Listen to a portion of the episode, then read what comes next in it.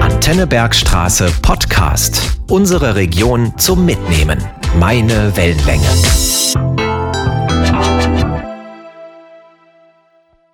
Herzlich willkommen zu Sehenswert die Bergstraße, der neuen Podcast-Serie von Antenne Bergstraße. Unsere Region hat einiges zu bieten. Ausflugsziele für Kulturliebhaber, Naturfreunde, Abenteurer, Familien und Genießer. Einige der schönsten Städten möchten wir Ihnen in dieser Podcast-Serie vorstellen. In dieser Folge das Kloster Lorsch. Zugegeben, ein echter Geheimtipp ist das Kloster Lorsch nicht. Immerhin wurde es schon 1991 zum UNESCO-Weltkulturerbe ernannt. Übrigens als erstes hessisches Denkmal. Umso mehr lohnt sich ein Besuch. Die Bezeichnung Klosterlorsch ist etwas irreführend. Ja, dort ist noch eine alte Klostermauer zu sehen. Und ja, auch die Überreste einer Basilika aus dem 12. Jahrhundert kann man noch besichtigen. Das besondere Highlight ist allerdings die sogenannte Königshalle. Für Fans der Kunstgeschichte ein absolutes Highlight, denn es handelt sich um eines der besterhaltenen Gebäude der Karolingerzeit. Aber die Königshalle beeindruckt auch diejenigen, die kein Interesse an Kunstgeschichte haben.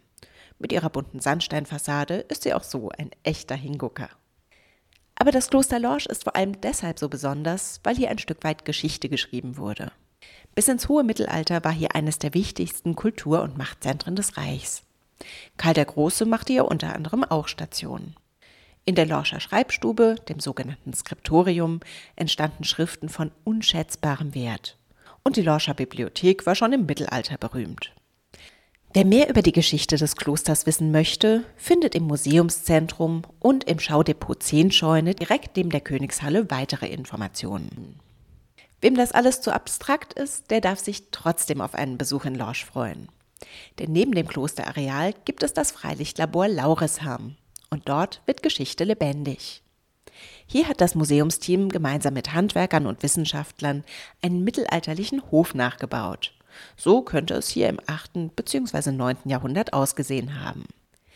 Unser Tipp für echtes Mittelalter-Feeling ist eine Führung mit der Magd Oder. Sie erzählt aus ihrem Alltag als Leibeigene und von den Aufgaben und Problemen. Wir fühlen uns direkt ins Frühmittelalter zurückversetzt, während wir zwischen rund 20 Wohn- und Arbeitshäusern, Ställen und einer Schmiede umherspazieren. Sogar Auerochsen stehen dort auf der Weide. Im Hintergrund blöken Schafe, Gänse schnattern. Eine echte Idylle. Doch bei dem, was Oda uns erzählt, sind wir dann doch froh, nach einem Abstecher ins Mittelalter wieder in die Gegenwart zurückzukehren und im Café am Kloster ein Stück selbstgebackener Torte zu genießen. Zeitreisen machen schließlich hungrig.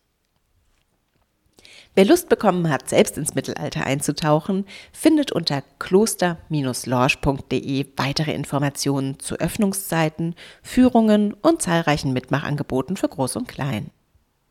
Viel Spaß beim Ausprobieren wünscht das Team der Antenne Bergstraße. Redaktion Christa Flasche und Christina Volz. Sprecherin Christina Volz. Das war der Antenne Bergstraße Podcast. Weitere Folgen jederzeit auf antennebergstraße.de und überall da, wo es sonst Podcasts gibt. Sendungen und Beiträge aus dem Radio gibt's dort auch